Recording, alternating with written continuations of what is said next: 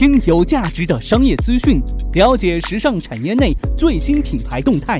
这里是犀牛日报，本栏目由时尚家荣誉出品。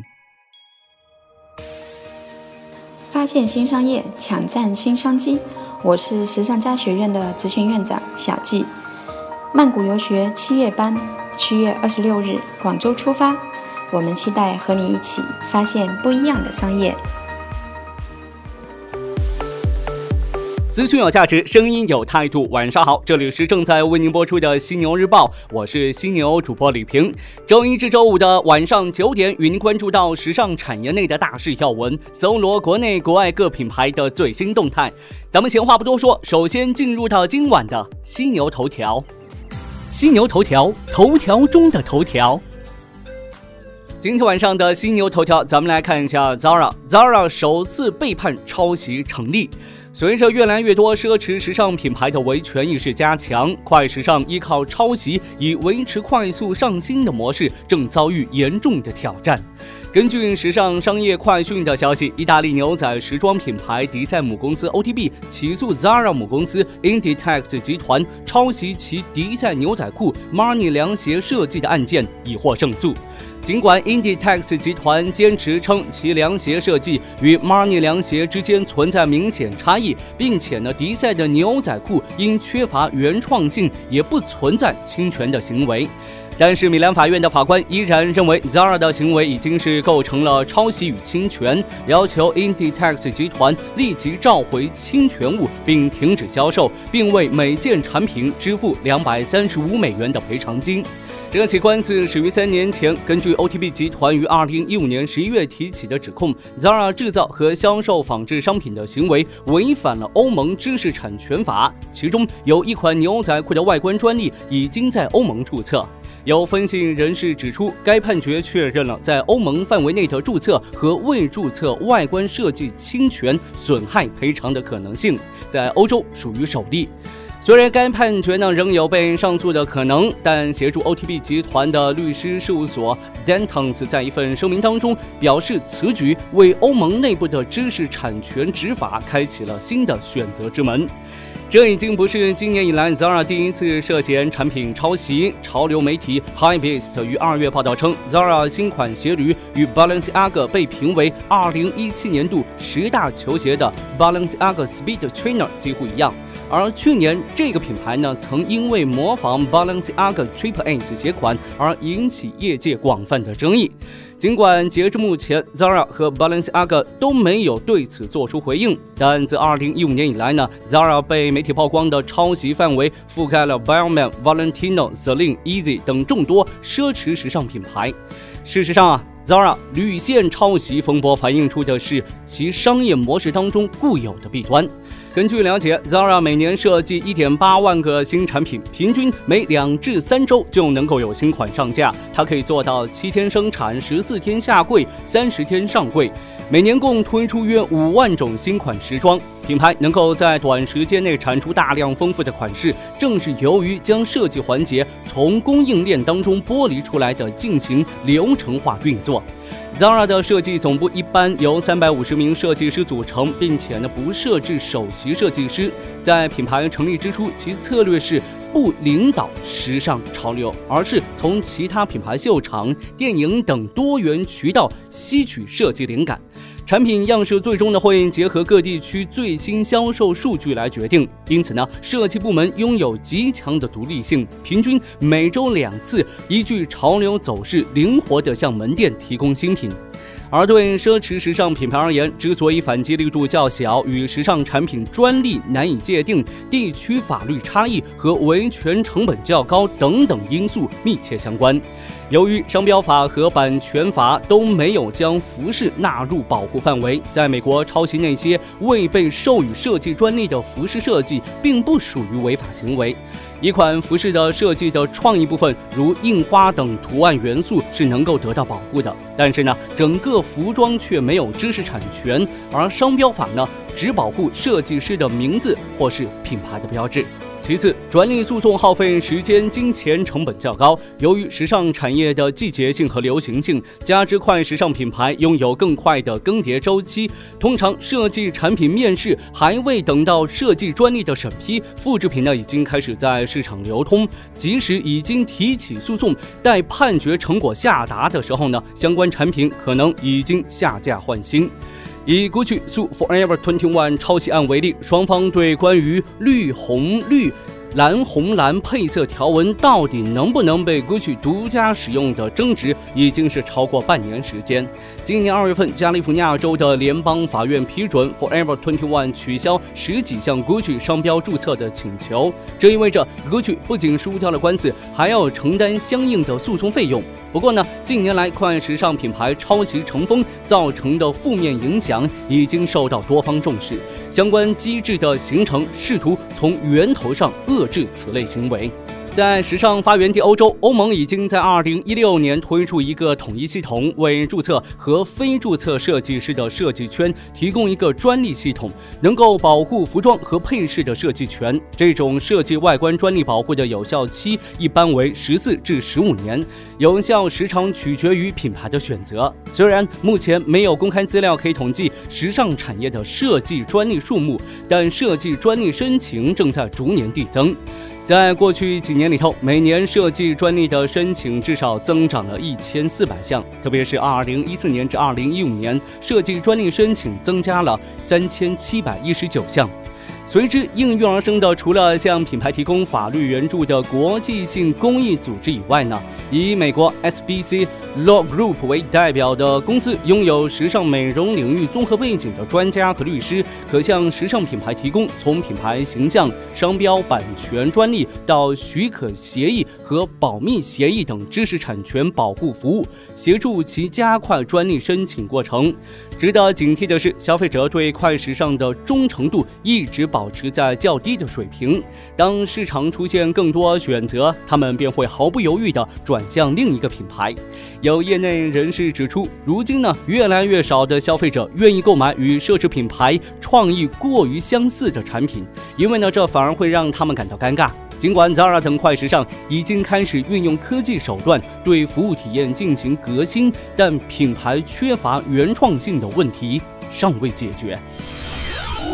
好的，头条过后，进入到资讯速递的板块，与您关注到各品牌的最新动态。首先来看到维密，近日维密深圳首店在深圳金光华正式开业，这也是 Victoria's Secret 品牌继上海、成都、重庆、北京、苏州、南京、广州和杭州之后，在中国开设的第九家全品类门店。那根据了解呢，深圳的维密金光华全品类店店内出售维多利亚的秘密旗下全线内衣产品，包括 Dream。Angels 系列、Very Sexy 系列、Sex Illusions 系列、Body by Victoria 系列，还有 Bonjour 系列、The T-shirt Bra 系列及 Victoria's Sport 运动系列等等。此外呢，维密还计划在今年八月份在深圳的海雅缤纷城开设品牌在深圳的第二家全品类店。波司登这边，波司登二零一八年的规划将重点放在了营收的增长和提升品牌影响力上，前者已经实现。截至二零一八年三月末的全年业绩显示，公司收入同比上涨百分之三十点三至八十八点八一亿元，净利润上升百分之五十七点一，达到六点一六亿元。在提升影响力的诸多措施当中，重启英国伦敦旗舰店无疑最为亮眼，也多少让业界有些震惊。毕竟去年二月份波司登才关闭了这家店。实际上啊，今年选择海外开店是中国整个品牌战略当中非常重要的一个动作。那根据了解呢，即将重启的伦敦旗舰店就是在曾经那个失败的店面上重新动工，但在具体运营方面却将有很大的不同。近日，浙江森马服饰股份有限公司发布公告称，拟以自有资金设立全资子公司西安巴拉巴拉服饰有限公司，注册资本为人民币五百万元，主要经营范围为销售服装、鞋帽、箱包、皮革制品、工艺美术品、文具、玩具、家具、照明设备、针纺织品、市场营销策划、企业管理咨询。森马再次加码布局童装市场，得益于巴拉巴拉，成为了森马营收增长的主要力量。森马今年一季报显示，森马营业收入二十五点一二亿元，同比增长百分之二十一点五七，净利润三点一二亿元，同比增长百分之二十三点八八。二零一七年，森马营业收入实现一百二十点二六亿元，同比增长百分之十二点七四，净利润十一点三八亿元，同比下降百分之二十点二三。其中呢，森马童装业务的营收收入实现六十三点二二亿元，同比增长百分之二十六点四，占比超过总收入的百分之五十。根据日本财经新闻旗下日经 MJ 调查，中国成为最受日本零售企业青睐的海外扩张市场。那接受日经 MJ 调查受访零售企业当中，有百分之十三点八在海外运营店铺，而该部分零售企业当中，有百分之六十五点二将中国内地作为今后计划开店的首选候选之地。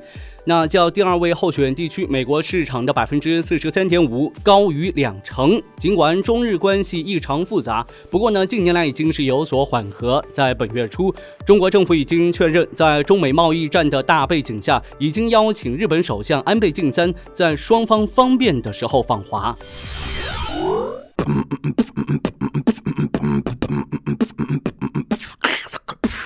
欢迎收听《犀牛日报》。好的，进入到今天最后话题互动的板块。今天晚上咱们来聊什么呢？来聊一位九零后姑娘。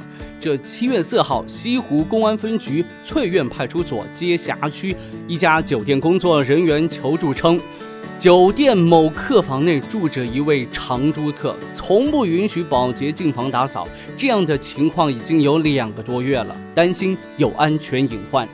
这民警进入房间的一瞬间，禁不住头皮发麻。房间的每个角落都堆满了生活垃圾和凌乱的衣物，蟑螂从脚边窜过，飞虫从耳边掠过。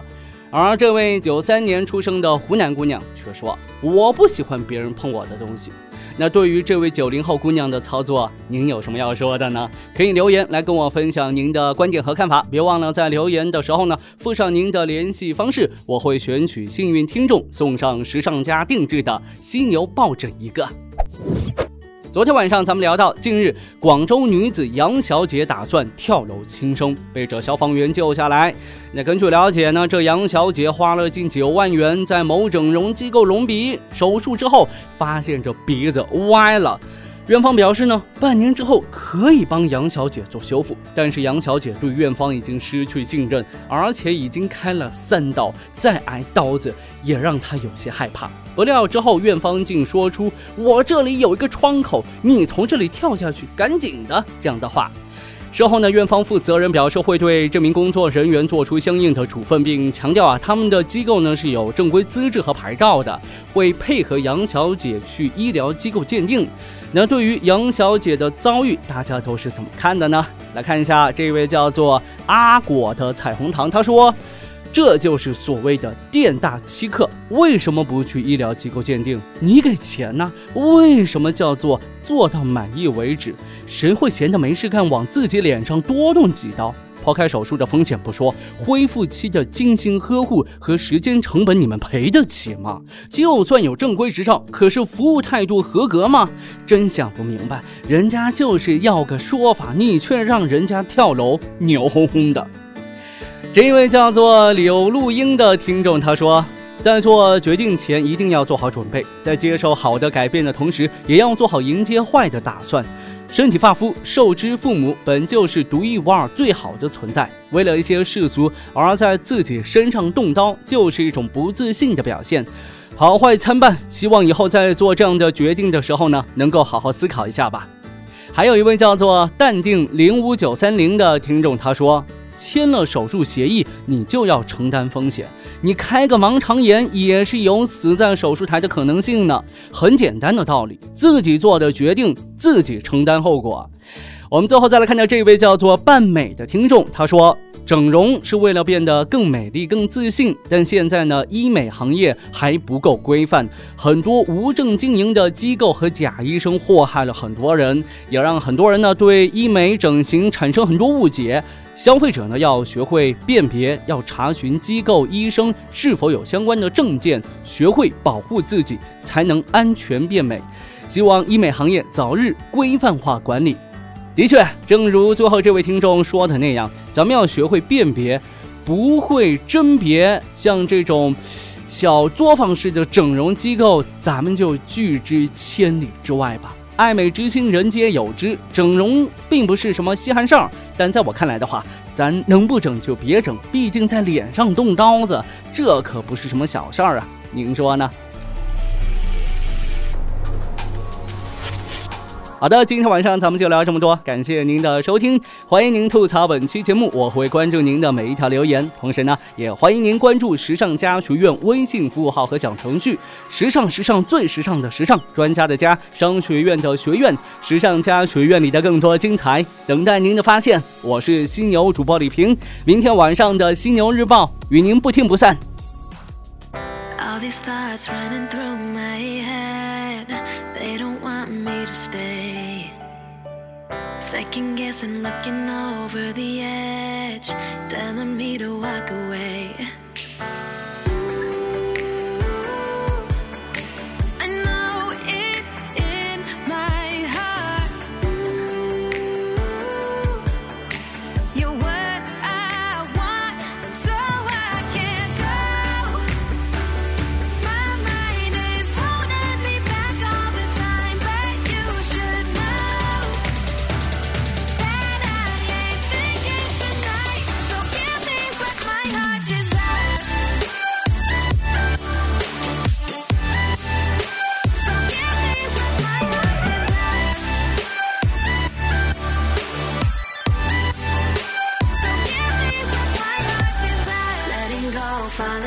So deep doesn't feel so wrong. So put your hands all over me. I waited too damn long.